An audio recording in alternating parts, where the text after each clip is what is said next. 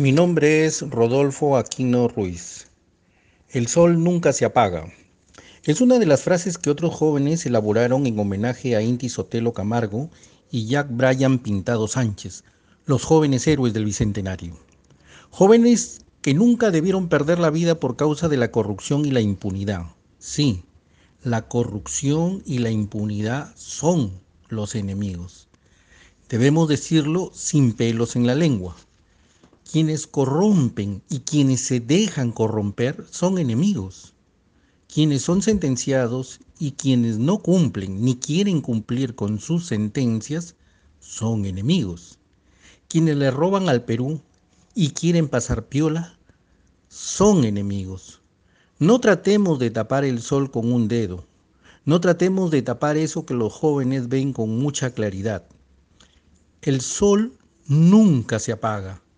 Curiosamente se inspira en Inti, el dios sol de nuestra cultura inca, como invitándonos a ser nosotras y nosotros mismos, llamando a mirarnos desde adentro, tal y como debemos mirarnos, diversos y sin desigualdades.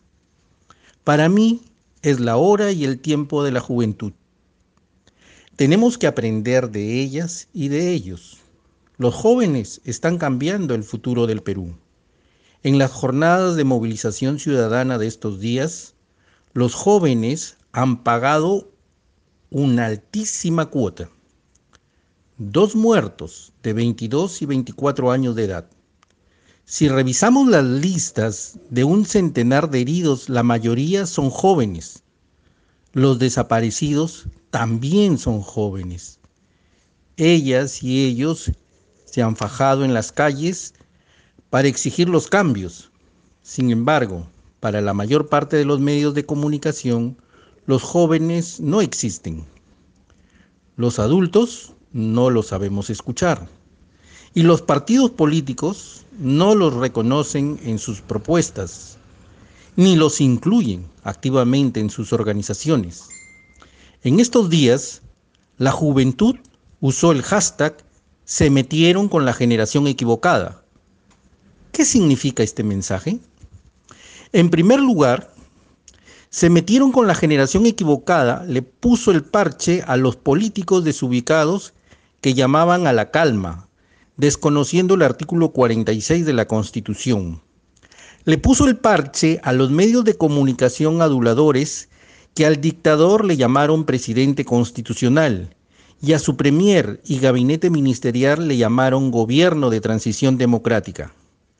Le puso el parche a los politólogos iluminados que pronosticaban violencia y presencia terrorista. Los políticos desubicados, los medios de comunicación aduladores y los politólogos iluminados se equivocaron. En segundo lugar, se metieron con la generación equivocada envía un mensaje claro de libertad de pensamiento y libertad de expresión en un país acostumbrado al discurso único y unilateral de quienes ostentan el poder. Se metieron con la generación equivocada, escuchemos bien, nos dice quiénes están luchando por un futuro diferente al que vivieron sus padres y sus abuelos se metieron con la generación equivocada, envía el mensaje directo y contundente de cómo hacer verdadera política.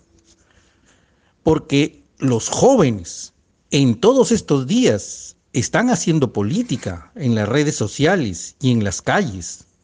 Los jóvenes están haciendo la política honesta, que busca el bienestar para todas las personas, y no solo el beneficio de los corruptos.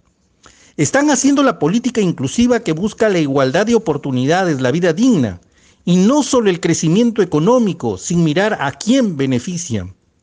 Están haciendo la política respetuosa de quienes piensan diferente, sin tildarlos de violentistas, terroristas o extremistas.